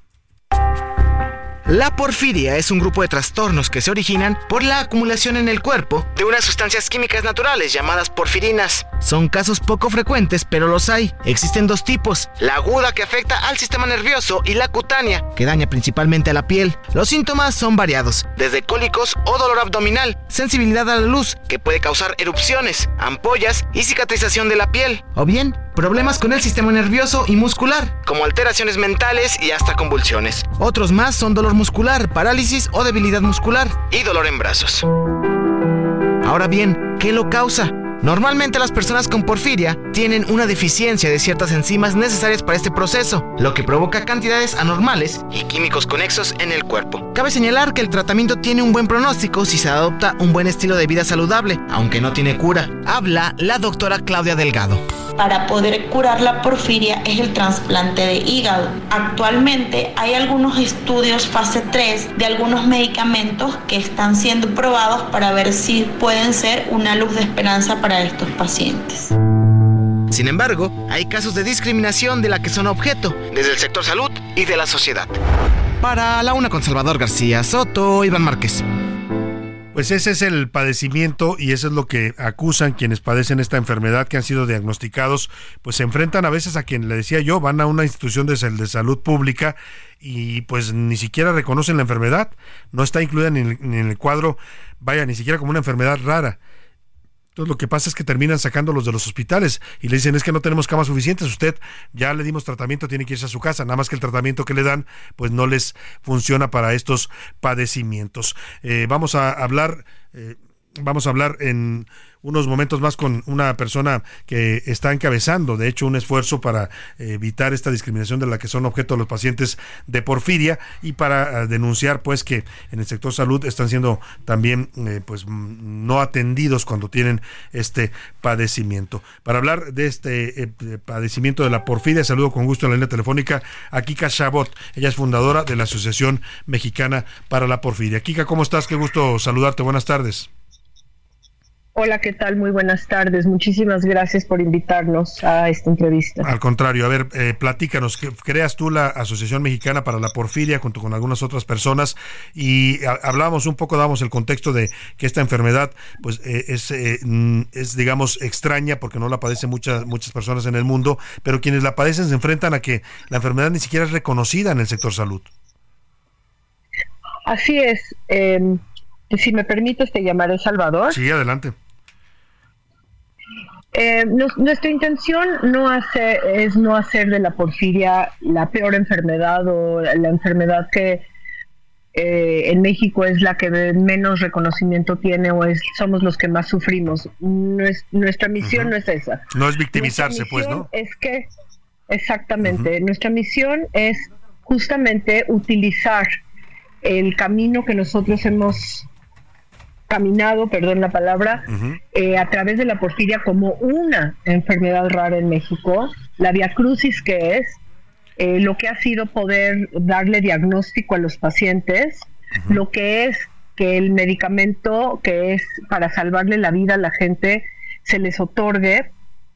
¿Qué es el problema en México? Número uno, de más de 6.000 enfermedades raras en el mundo, en México hay reconocidas 20. Sentimos que esto no puede seguir así, la gente está sufriendo y está sufriendo mucho. En segundo plano, la medicina que se necesita para controlar un ataque de porfiria eh, se llama emina humana, hematina, y esta, esta medicina está en la canasta básica de medicamentos de la nación. Sin embargo, no estaba en la lista de canas, en la canasta básica de medicamentos del IMSS. Se metió una demanda por parte de eh, los abogados, el licenciado que nos ayuda en la sociedad porque su hija Diana también tiene porfiria, mi hija también tiene porfiria y no le estaban otorgando eh, el medicamento. Se metió una demanda, se metió una apelación y se ganó. Y durante varios meses el medicamento se le otorgó a las personas con porfiria a nivel nacional. Sin embargo, hace algunos meses el IMSS revisó su lista de, la, de los medicamentos y volvió a quitar la emina humana de su lista y otra vez nos topamos a gente gravemente enferma, sin medicamento y con riesgo de vida. Entonces, nuestra misión es dar a conocer esta situación de las enfermedades raras, utilizar la porfiria como ejemplo, no de una forma exclusiva, ni como víctimas de una situación en especial. Sentimos que como mexicanos y como ciudadanos del mundo tenemos derecho a tratamiento y tenemos derecho a nuestro diagnóstico. Tenemos derecho a que los médicos estén enterados de que hay enfermedades raras y que no nos eh, den de alta de un hospital con una crisis activa porque ponen en riesgo la vida de todos los pacientes con enfermedades raras. Realmente es una situación muy triste. Estamos conscientes de que hay muchas enfermedades en México que ahorita están pasando por un desabasto de medicamentos. Sin embargo, el tema de, la, de las enfermedades raras nunca ha estado resuelto, no ha sido un tema puntual de este momento. Y pues entonces lo estamos llevando claro a la luz, lo estamos llevando a los medios porque ya no sabemos qué más hacer. Y lo que pedirán ustedes en este momento es que el sector salud, la Secretaría de Salud, pues abordara este asunto, dicen ustedes, no solo de la porfiria, sino de enfermedades raras y reconociera que existen en México no solo 20, sino muchas más como la porfiria, para, pues para incluir los medicamentos en el cuadro básico como ya había estado en una ocasión. Exactamente. Sabemos que hay muchas medicinas que en México no existen para enfermedades raras, también para otras enfermedades. Sin embargo, para algunas enfermedades raras y en específico para porfiria, la medicina sí existe en México. Claro. ¿Por qué se nos está negando? Claro, está el medicamento, existe, ya estaba en el cuadro, lo eliminan y no lo están asignando. Ahora, Kika, platícanos un poco, ya escuchábamos la, la, nota introductoria, pero ¿cómo es vivir con esta enfermedad? Tú que tienes una hija y que conoces a varios pacientes con esta enfermedad, porque pueden estar muy bien y de pronto tienen crisis. La crisis se puede eh, suscitar por diferentes razones se llaman disparadores y puede ser tan sencillo como una fluctuación hormonal, una infección, eh, por no, por estar en algún tipo de ayuno prolongado, por toxicidad del medio ambiente. Y el problema con la porfiria es que es una enfermedad que trata, es sobre todo con el dolor. Es un dolor paralizante, es un dolor agudo, es un dolor que comparte síntomas con varias otras enfermedades de difícil diagnóstico y sin embargo también hay otras características. El paciente puede llegar a deshidratarse, hay muchas fluctuaciones en los electrolitos, em, esto causa un sinnúmero de problemas, hay movimientos de tipo convulsivos, hay muchísimos problemas digestivos, hay problemas de índole neuropsiquiátrica. Entonces, todos estos síntomas que por sí solos se pueden compartir con otras enfermedades, cuando un paciente con porfiria entra al hospital, se sacan estudios y todo sale normal. Entonces, llama muchísimo la atención que el paciente esté convulsionando, el paciente no se le pueda controlar la deshidratación, el paciente esté retorciéndose del dolor, no pudiendo caminar porque también produce parálisis cuando la deshidratación va en aumento, puede llegar a haber paro respiratorio, paro cardíaco, por eso es tan importante atender las crisis en tiempo y forma. Y es un problema realmente porque estás viendo a alguien agonizar de dolor y no se le puede diagnosticar porque las pruebas cotidianas que se hacen en urgencias o que salen normales. Se tiene que pensar como médico en todo sale normal, empecemos a ver las enfermedades raras. ¿Qué síntomas está presentando el paciente? Revisemos estas enfermedades raras, hagamos los estudios.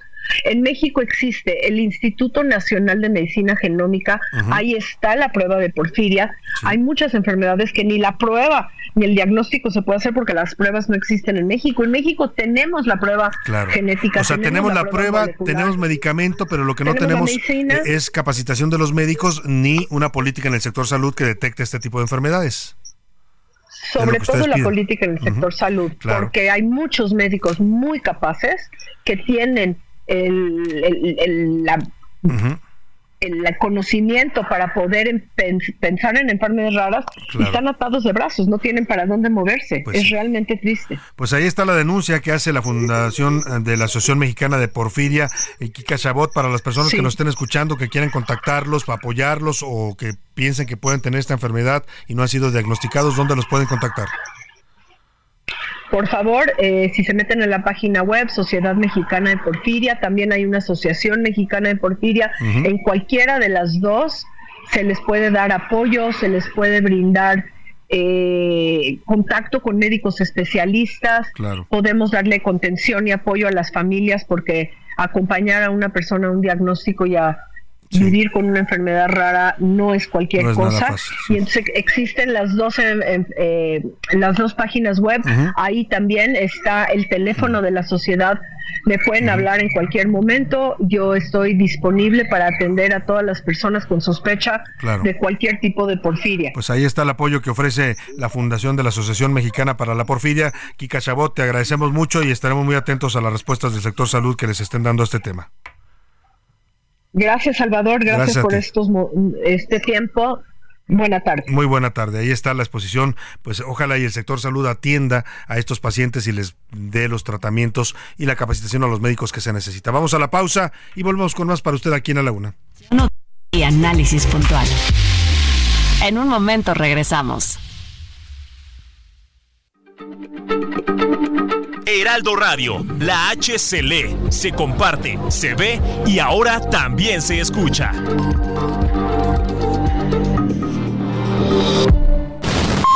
Ya estamos de vuelta en A la Una con Salvador García Soto.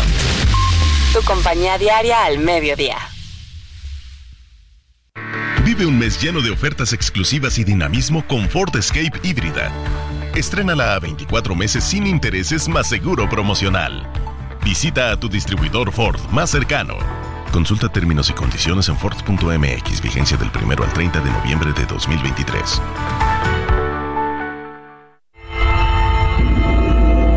La OMS estima que más del 5% de la población mundial, es decir, unos 430 millones de personas, padecen una pérdida de audición discapacitante que requiere algún tipo de rehabilitación. Para 2050, esta cifra podría superar los 700 millones.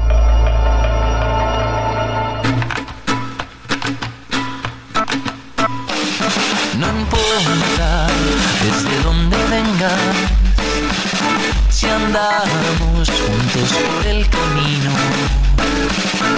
La vida es como una noria que va girando. Se para y te deja donde quiera el destino. Oh, oh, los sueños son los que van guiando y llenan tu corazón divino tiempo te dice qué es lo que estás buscando.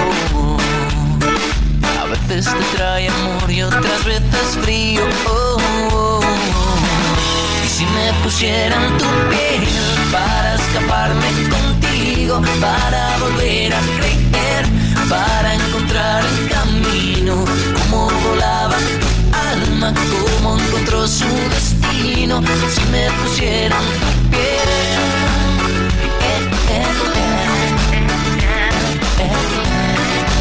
Una de la tarde con 32 minutos. Estamos volviendo de la pausa con más información para usted aquí en A la Una y lo hacemos con esta canción llamada Si me pusiera en tu piel. Es del Pescado, un cantante español. Es David Otero. Él fue integrante del grupo de, rock eh, El Canto Loco y cuando se disolvió la banda empezó su carrera como solista con este nombre del Pescado y realizó esta canción para una campaña pues eh, con el objetivo de concientizar e incentivar la práctica deportiva entre las personas con discapacidad. Si me pusiera en tu piel, es una frase que evoca la empatía, la empatía que hay que tener con alguien que tiene una discapacidad para tratarlo como un ser humano más, para no darle un trato ni especial ni preferencial, pero sí incluirlo, hacerlo sentir que es uno más de nosotros. Es, de eso se trata este día que estamos conmemorando, el Día Nacional de la Sordera o de los sordos, pues de concientizarnos y ponernos en la piel de las personas que tienen una discapacidad o tienen algún eh, problema o se sienten diferentes son excluidos de la sociedad. Escuchamos un poco más del pescado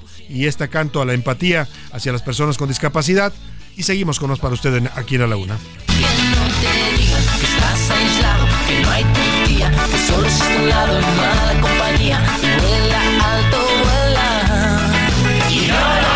El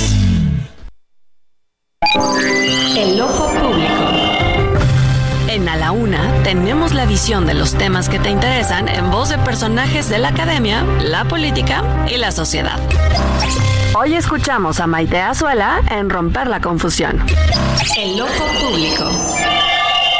Muy buen martes, Salvador. Me da mucho gusto saludarte a ti y a nuestro auditorio. El día de ayer, Claudia Sheinbaum presentó al que será su equipo de campaña. Destacan figuras como Ricardo Monreal, Adán Augusto López, Gerardo Fernández Noroña y Tatiana Cloutier. Hay un gran faltante, Marcelo Ebrard. Esto no quiere decir otra cosa más que la confirmación de que el distanciamiento entre Sheinbaum y Ebrard continúa.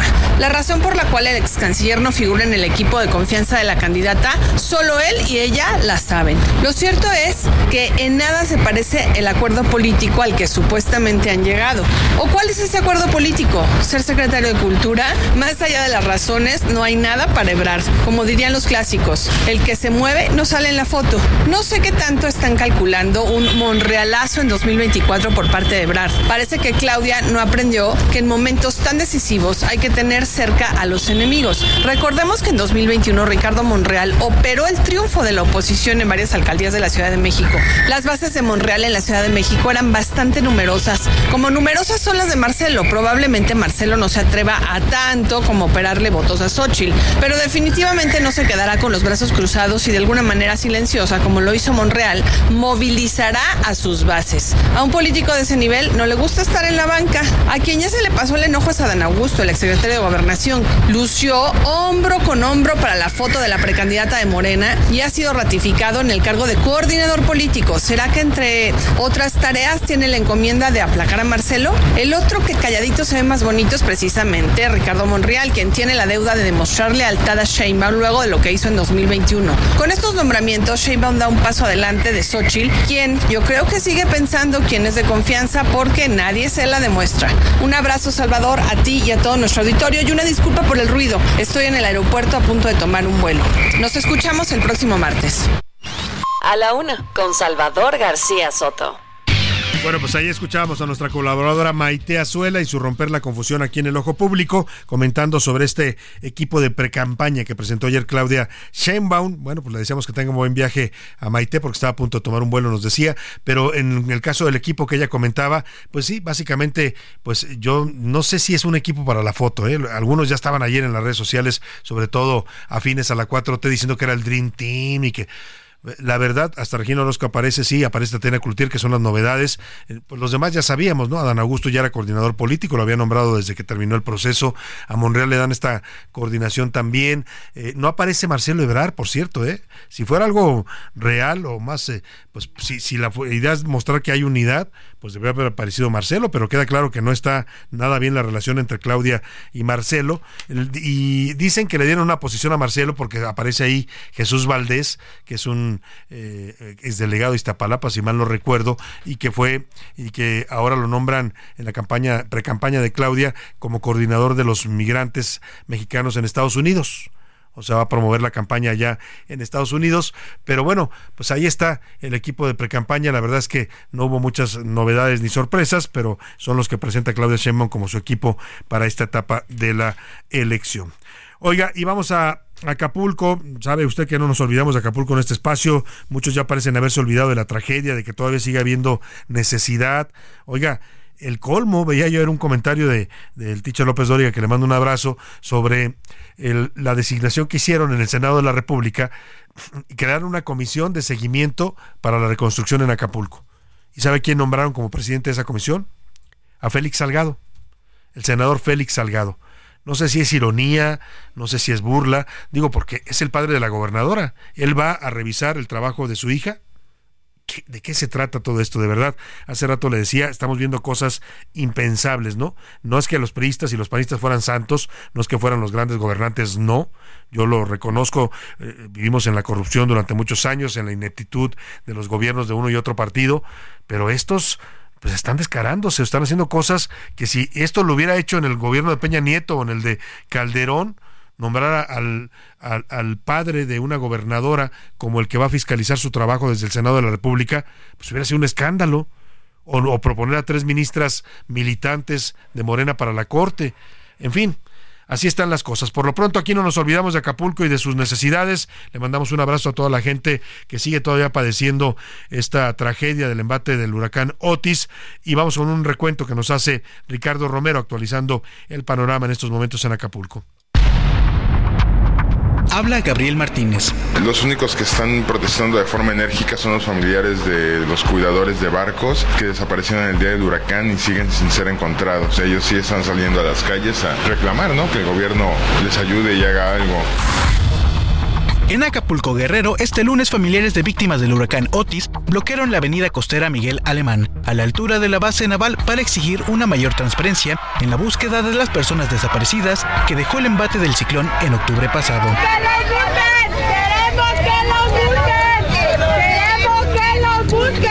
Con pancartas, lonas y fotografías, cerca de las 10 de la mañana, los manifestantes impidieron el paso a los automovilistas que circulaban sobre la avenida, al tiempo que realizaron un pase de lista de las personas no localizadas.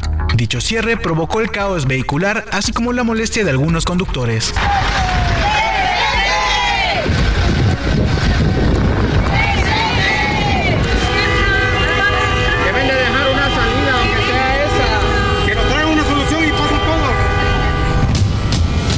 Cifras oficiales, el número de víctimas se mantiene en 50 personas fallecidas y 30 más no localizadas. Se espera que este martes continúen los bloqueos sobre la avenida costera Miguel Alemán en protesta a las acciones de búsqueda. Así la situación en Acapulco a más de un mes del impacto de Otis. Para la una con Salvador García Soto, Ricardo Romero. Último minuto en A la Una con Salvador García Soto.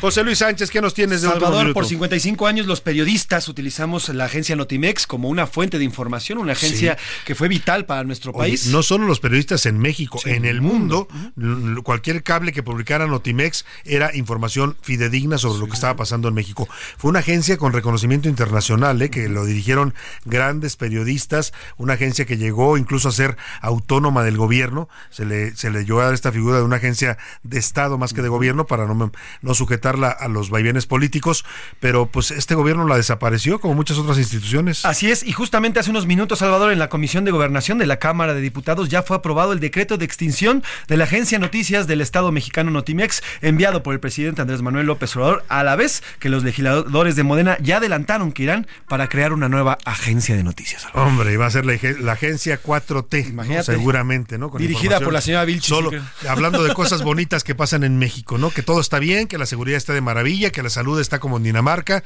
Eso va a decir la nueva agencia que quieren crear en la 4. Te escuchemos cómo lo aprobaron hoy en la Comisión de, Gobernación, del, Senado, del, Senado de la República. 20 votos a favor, 17, 17 en contra, cero abstenciones. Aprobado el proyecto de decreto que extingue el organismo descentralizado de la Administración Pública Federal no sectorizado denominado Notimex Agencia de Noticias del Estado mexicano y se abroga la ley que crea la Agencia de Noticias del Estado mexicano. Pues ahí está, era Alito Moreno, el diputado que estaba leyendo este decreto de extinción. Una institución más que pues encontró su tumba en este gobierno y la verdad que era una institución bastante respetada a nivel internacional. Oiga, es como si desaparece F o desaparece la agencia británica AP, o la, BBC. o la BBC. O sea, de ese tamaño es la pérdida que sufrimos los mexicanos con la agencia Notimex, que se la entregaron a una periodista, híjole, pues bastante conflictiva, Susana San, Susana, San, Juana, San Juana Martínez. perdóneme, San Juana Martínez, y terminó peleándose con el sindicato, hicieron un caos, nunca funcionó, hasta que decidieron extinguirla. Así echaron a la calle a muchas personas que dependían también familias de esta agencia de noticias. Justamente esto, Salvador, nada más como último dato, va a permanecer jurídicamente hablando solamente para el proceso de liquidación, que va a estar a cargo del Instituto para devolver al pueblo lo robado, la liquidación de los trabajadores. El Instituto para, eh, para robarle al pueblo, lo, Ah, perdón, no, es al revés, ¿no? para devolverle al pueblo lo robado. Muchas gracias, José Luis Sánchez. Vamos rápidamente al entretenimiento con Anaya Arriaga. El entretenimiento con Anaí Arriaga.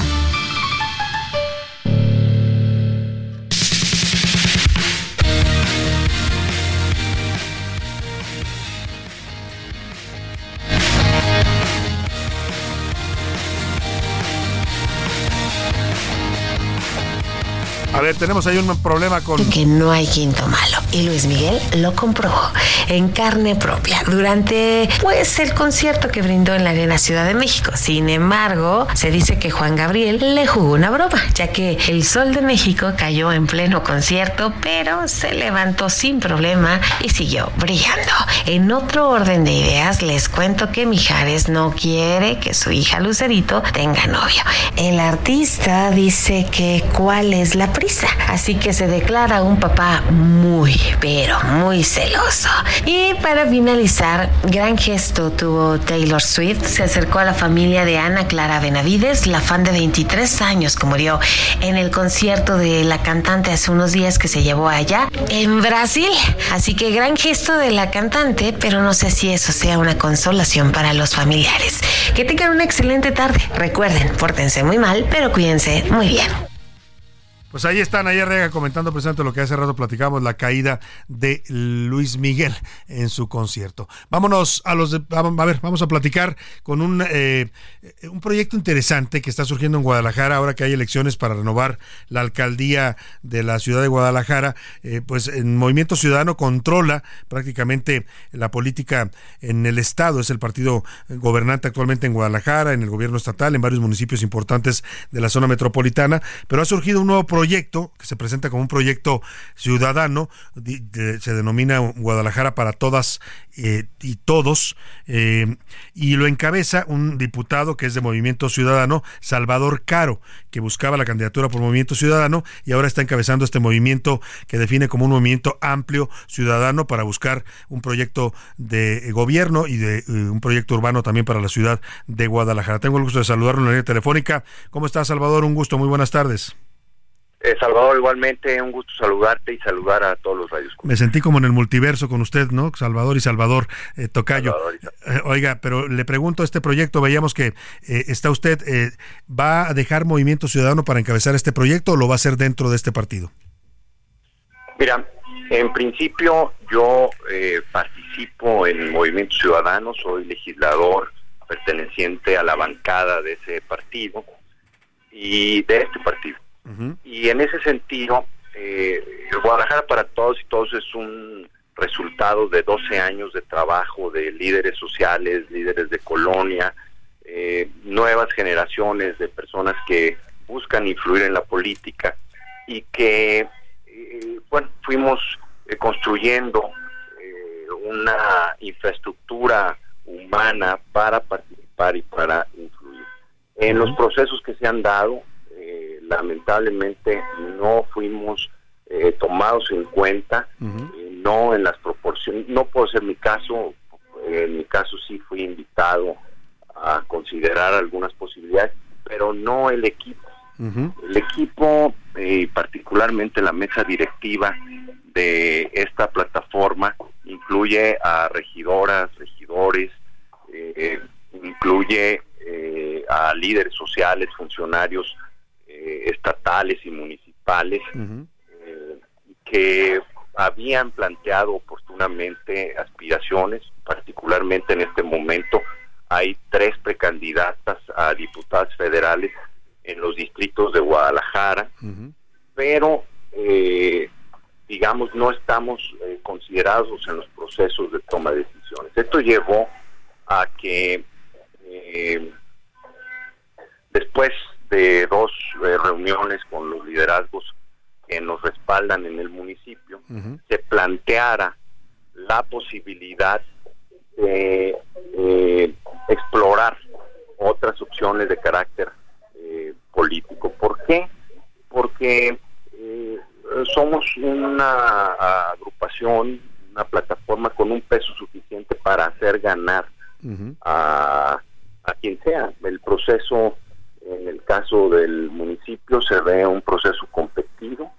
Por supuesto, estamos dando prioridad a que Movimiento Ciudadano replantee eh, la propuesta que tiene para nosotros y a partir de eso, eh, pues nosotros también eh, tomar su decisión, poder influir. Claro. Pero nosotros estamos guiados por tres temas que nos interesan. El primero es que Guadalajara pueda vivir sin miedo, que tenga servicios públicos que verdaderamente sirvan y el eje de la política social orientado a las familias. Eh, a grandes rasgos. Claro. Ahora, en este en esta votación que hace usted con todo su equipo, con todo este movimiento amplio que me nos, nos describe, eh, decide la mayoría explorar, como dice usted, o dialogar con otras fuerzas políticas. Le pregunto, ¿hay contactos, hay interés de otras fuerzas? Porque entiendo que usted les está ofreciendo, como dice usted, un proyecto que puede ser ganador para la alcaldía. Mira, se han dado contactos eh, en los días previos a partir de la asamblea del día de ayer, el, contacto con las eh, coaliciones locales se llevará a cabo a través de una comisión que encabezan las regidoras eh, Keila Q, eh, Ceci Aro y eh, Patricia Mesa. Ellas establecerán, de acuerdo a cómo se procesen las formalidades, porque tiene que ser algo muy serio, no se trata de un tema de reunirte en un café y oye, ¿qué, quieres? No, que apertura, que haya diálogo y que se pueda construir un acuerdo. A este llamado eh, se dio la, digamos, el primer eh, espacio a la candidata presidenta municipal de Movimiento Ciudadano, que es la ex senadora, senadora con licencia, eh, Verónica Delgadillo. Ahora, eh, no, hay pleito, no hay conflicto. No hay, no hay conflicto, pero, pero si, si encuentran una opción diferente, pueden tomarla, digo. Así es. Mira, toda nuestra organización lo que quiere es que se reconozca la dignidad de los participantes, que haya procesos democráticos y que se contenga todo lo que tiene que ver con pues formas ya arcaicas de tomar decisiones y de privilegiar a unos cuantos en detrimento de quienes construyen los esfuerzos eh, de la participación política eh, día a día. Claro. Pues vamos a estar atentos, diputado Salvador Caro, a este proyecto Guadalajara para todas y todos, que suena bastante interesante, por como dice usted, es un movimiento amplio que pues trae una propuesta para esta ciudad. Ya mandamos saludos a toda la gente que nos escucha en la capital Tapatía en el 100.3 de FM El Heraldo Radio y estaremos atentos a la decisión que tome este proyecto de si se quedan en el movimiento ciudadano, si son incluidos o si van a otra opción política, alguna de las coaliciones y los veremos ya en acción. Estamos atentos y le agradezco mucho que nos regale estos minutos para la audiencia de A la Una. Muchas gracias, Tocayo. Un gusto al Tocayo Salvador Caro, diputado federal de Movimiento Ciudadano, y ahora encabeza este proyecto, pues que está buscando, ¿eh? están explorando. Si MC no les da el lugar que ellos dicen, no les reconoce su dignidad, pues van a, podrían aparecer con Morena o con el Frente Opositor, eh, con una candidatura a la alcaldía de Guadalajara, más que una candidatura con un proyecto, como definen ellos su propuesta. Vámonos a los deportes con el señor Oscar Mota. Los deportes en A la Una con Oscar Mota. Señor Mota, muy buenas tardes, bienvenido. Saludar, gracias Soto, amigas y amigos. Soy un gran día para ganar al inicio del programa. Eh, comentaste de manera muy puntual que qué maravillosos que los seres humanos tenemos esa enorme capacidad de iniciar, siempre de poder de recomenzar, de, reescribir tu historia, tu vida. Correcto, y esta es la historia de Edgar Cuenca, mi nuevo mejor amigo, un compadre que, pues bueno, tomó decisiones complicadas en su vida. Desde pequeño anduvo en temas de pandillas, por ahí temas asuntos con drogadicción. Sin embargo, él siempre tuvo un objetivo. Escuchemos una parte, es una entrevista larga. Esta es la primera parte de lo que me comentó Edgar Cuenca. Venga abandonó mi papá, mi mamá, me abandonó mi entrenador, ya no creyeron en mí, me abandonó mi esposa, mi hija, este amigos, muchos amigos que perdí cuando me salí de calzada del hueso y lejos de ser amigos lo convertí hasta en enemigos, imagínate, todo eso que pasa este alrededor de mi mente es simplemente subir y boxear y dar lo mejor de mí. No tengo como que una estrategia, no tengo nada, simplemente como dice mi entrenador, creo que me decía ayer hasta donde te lleve corazón. Mi corazón está lastimado, está fracturado mi corazón tiene tantas heridas, tantos errores, la neta, tantos fracasos, este, pues, ¿qué más le puede hacer un boxeador a mi corazón? ¿Qué más te puede hacer los puños a mi cara este, después de tantas veces humillado, este, sobajado? Me hablan del reclusorio, le digo que yo me siento, me siento bendecido por, por la vida y por lo que hasta el día de hoy he hecho, ¿no? No, no es nada, realmente yo sé que esa pelea no fue nada. Edgar disputó 65 peleas amateur, se dedicó después, él se da cuenta que ya, me lo comenta así, dice, llegó un momento en mi vida en que yo ya no me quería drogar, yo ya no quería meterme en broncas, le había quitado su, su, esposa, le había quitado a su hija, también a su hijo, encuentra él eh, la religión, también amigos lo terminan apoyando, entra al mundo del boxeo, pero entonces entra otra batalla con Edgar, la, de la edad, querido Salvador. Ya era, ya era mayor para debutar. Mayor de 26, 27 años, sigue boxeando, pero él entre su familia me narra me dicen, pues en mi familia me decían, oye, ya estás muy grande, ya, ni siquiera puedes seguir boxeando. Y es entonces que él busca tener una pelea profesional. Su primer entrenador, el que primero había confiado en él, le dice, híjole, es que estás muy grande. Conoce a un nuevo entrenador siguen entrenando y hace apenas unas semanas debutó en el profesionalismo, se enfrenta a Anthony Constantino, le gana esta pelea, querido Salvador García Soto, tendrá una pelea más en diciembre y bueno, verdaderamente como nos platica Edgar, pues qué más le puede hacer un boxeador cuando él tiene un objetivo que pues es Qué maravilla, es un buen ejemplo de lo que dices de superar los obstáculos, superar las adversidades y buscar un camino para salir adelante. Ya nos ya escucharemos mañana otra parte de tu entrevista. Por lo pronto rápidamente, las Tigres se, se Sextacampeones. Sextacampeones, seis veces campeones, por supuesto. Sextacampeones. Le vencieron al América el viernes, le ganaron 3 a 0. El día de ayer quedó el partido 0 a 0. Y bueno, se consagran como eh, uno de los equipos, si no es que el más poderoso de la Liga. Sin duda, pues seis campeonatos se dicen fáciles, pero bueno, pues son las reinas absolutas de la Liga MX. Muchas gracias, Vamos a despedirnos de usted con mucho, pues con mucho gusto y muy contentos por el favor de su atención. Le deseo que pase una excelente tarde, provecho. Lo dejo con Adriana Delgado y el dedo en la llaga nombre de todo este equipo de profesionales que me acompaña, vámonos a despedir con esta música eh, para todas las personas en México que parecen sordera. Mensajes del agua de Macaco. Hasta mañana. ¿Qué le voy a hacer si yo en lo pequeño encontré la fuerza de mi mundo? Por hoy termina a la una con Salvador García Soto. El espacio que te escucha, acompaña e informa. A la una. Con Salvador García Soto.